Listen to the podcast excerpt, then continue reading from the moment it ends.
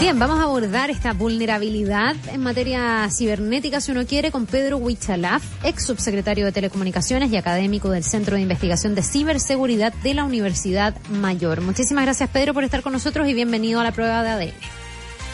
Muchas gracias por la invitación y justamente para hablar de un tema tan relevante porque afecta finalmente a todos los chilenos. Sí, yo no sé si es por coincidencia que pasan estas cosas, pero claro, la semana pasada tuvimos este hackeo, este robo de información de más de 400.000 correos desde el Estado Mayor Conjunto y hoy día tenemos eh, esta interrupción, esta infección, un virus que se mete al sistema del Poder Judicial.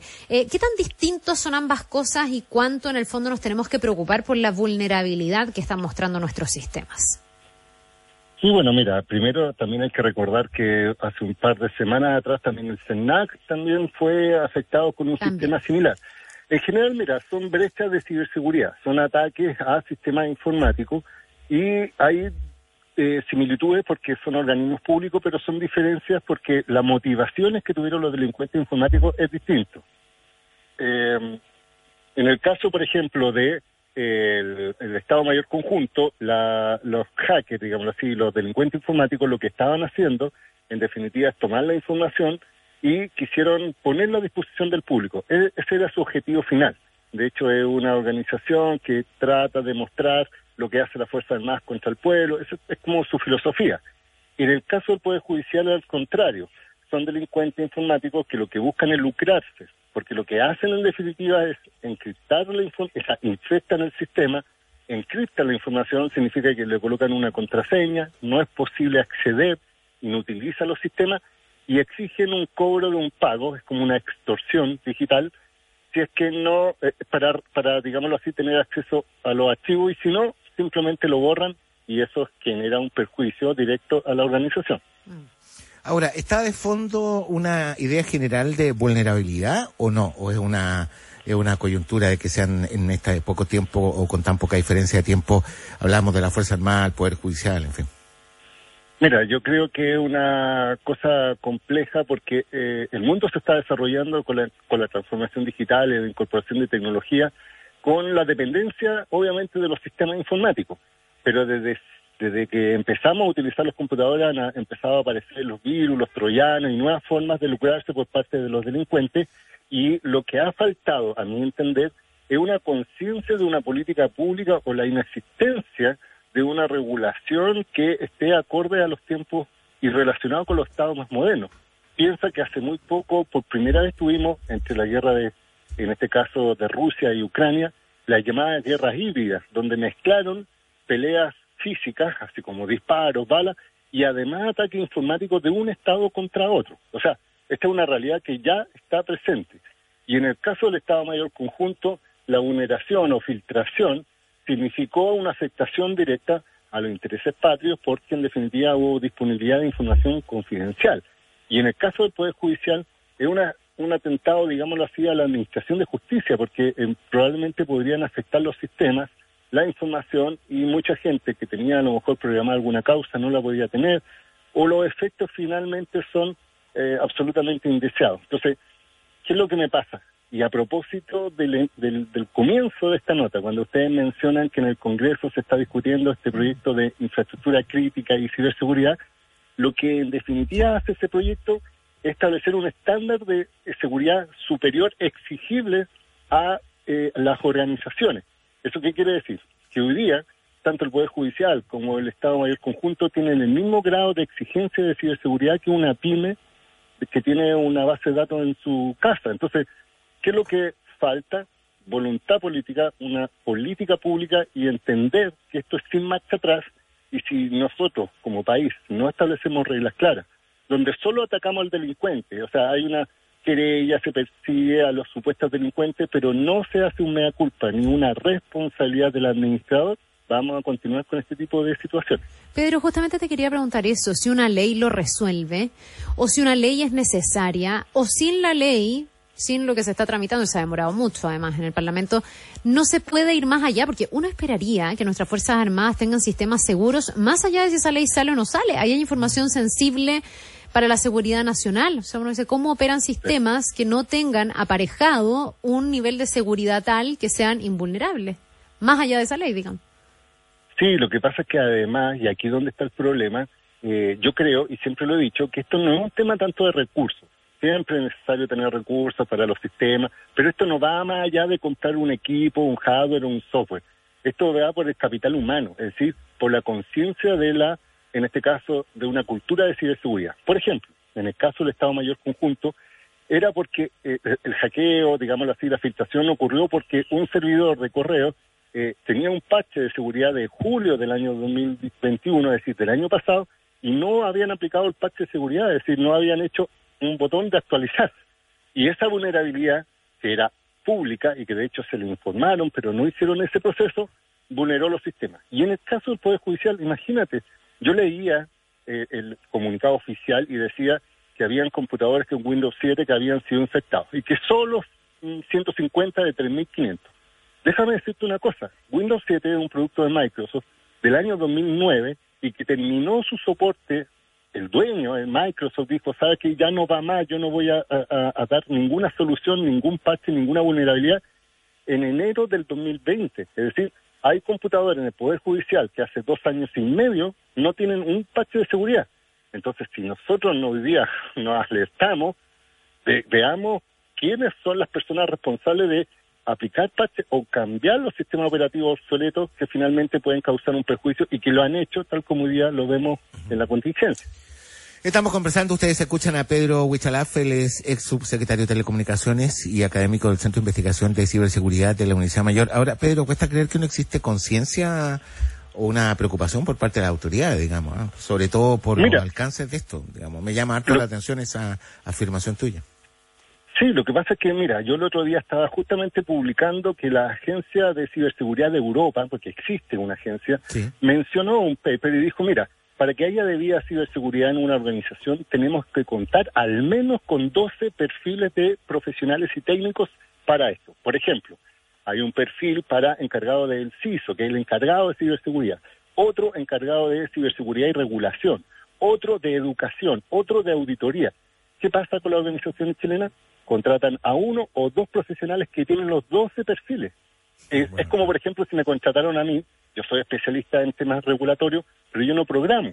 Entonces, la debilidad es estructural, es de capital humano y también del usuario, porque en definitiva, en el caso del Poder Judicial, presuntamente, eh, porque así operan los malware, operan cuando un usuario hace doble clic en un correo infectado. Mm. Entonces, esa acción que pudo haber sido prevista, puede haber un protocolo, puede haber un procedimiento, fue vulnerado por una persona y en definitiva causa un perjuicio. Entonces, no es tan solo capital humano calificado, así como ingeniero, hay que tener abogado, hay que tener psicólogo, hay que tener periodista, porque es multidisciplinario, pero además información al usuario final, al que está recibiendo los correos, para que sepa que su acción puede causar un perjuicio a la organización tal como ha ocurrido ahora.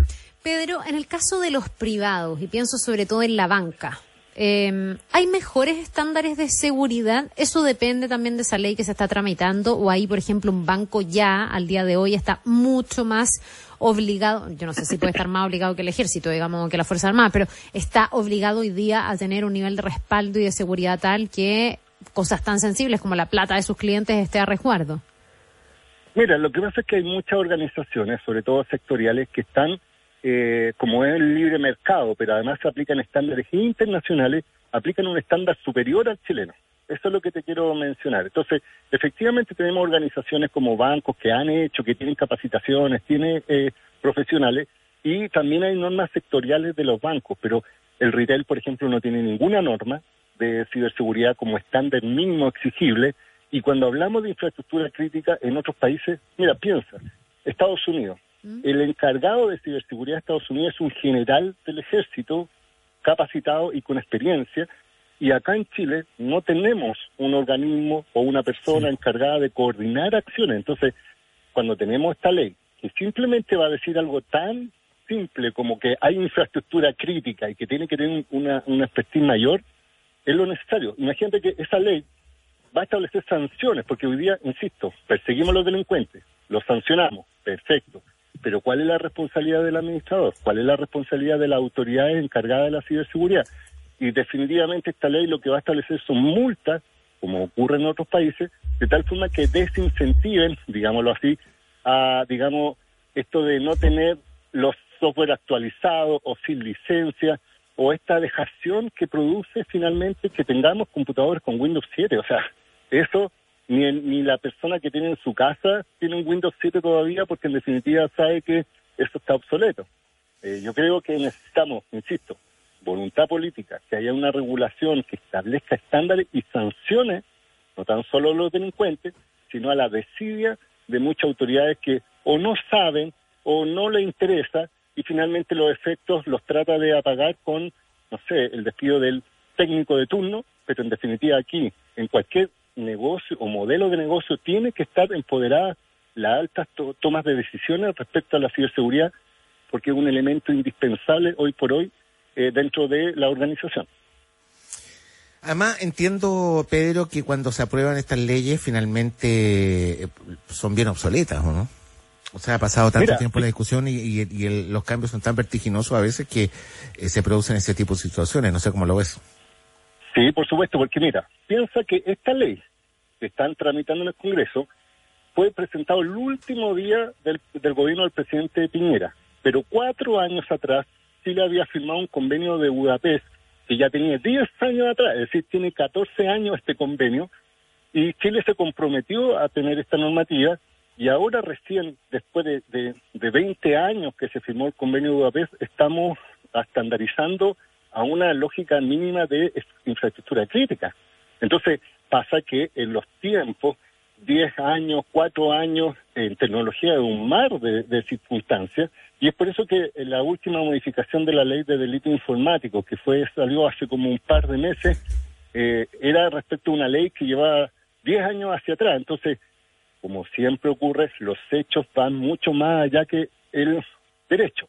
Y lo que yo siempre he dicho, aquí falta una política pública. Imagínate, solamente como dato, el otro día se lanzó la agenda de seguridad pública y se hablaba de los portonazos, de la migración, de más policía, más PDI, pero no había ninguna mención a delitos informáticos. Es como si, como si todos los delitos solo fueran analógicos y no existieran delitos digitales. Mm. Entonces, si no hay una mirada integral y no se le da el valor, vamos a tener lamentablemente más circunstancias en la empresa privada, en la empresa pública y finalmente, como ocurrió en el Estado Mayor Conjunto, a los intereses patrios que pueden ser utilizados por grupos terroristas, por otros estados, por organizaciones que se quieren lucrar y los chilenos somos los afectados por esta inobservancia de una normativa general común, lógica, que existe en, ciberseguridad a nivel mundial.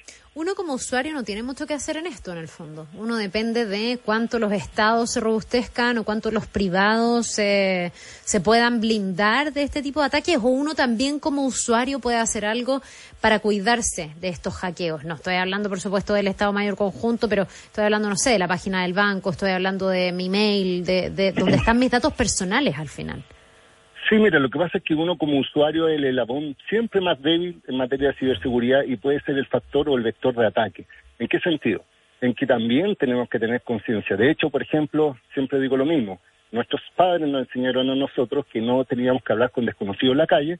Ahora nosotros tenemos que educar a nuestros padres y a los padres diciéndoles no hagas clic en cualquier enlace, no descargue información, por ejemplo, las noticias falsas que generan tanto problema y que fueron parte de, la atmósfera de, la, Convención Constituyente es un atentado a la democracia que en otros países se regula y aquí en Chile no existe normativa.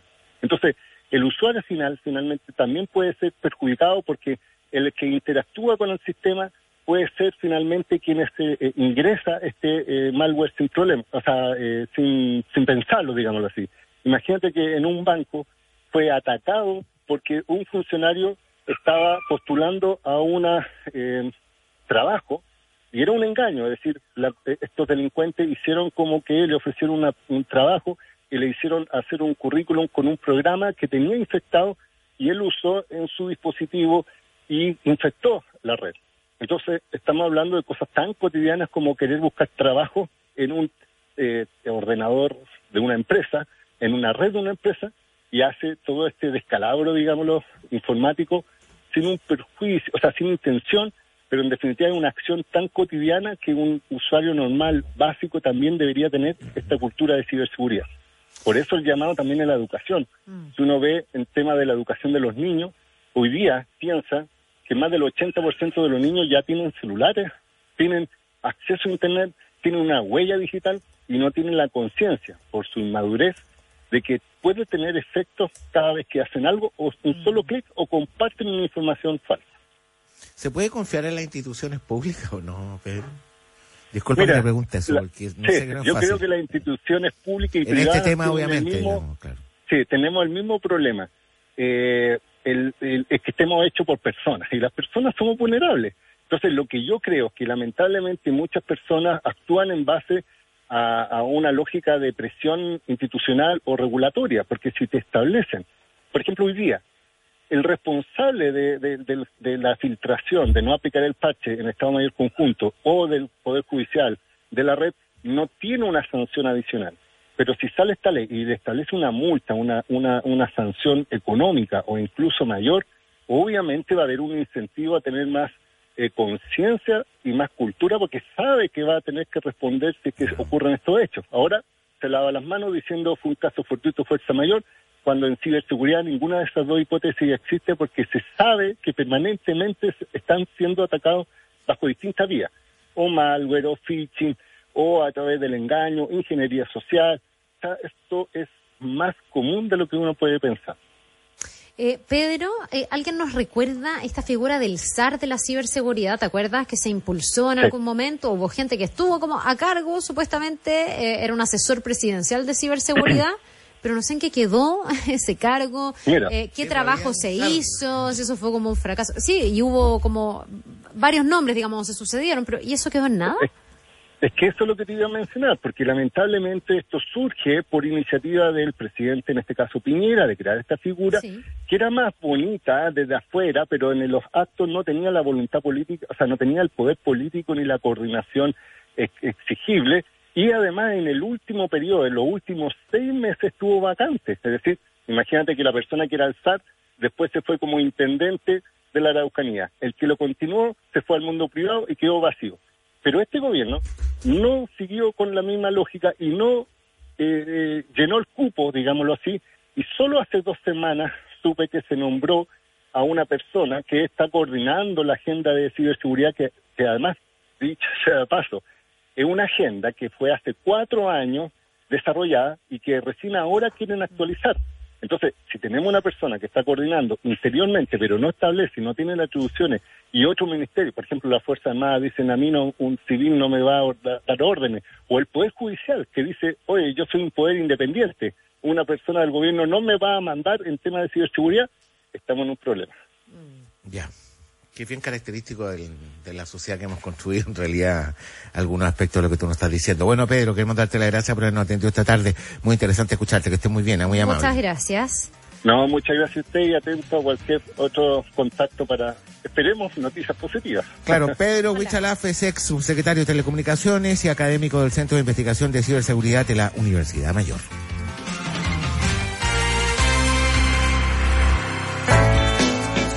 91.7 continuamos haciendo la prueba de ADN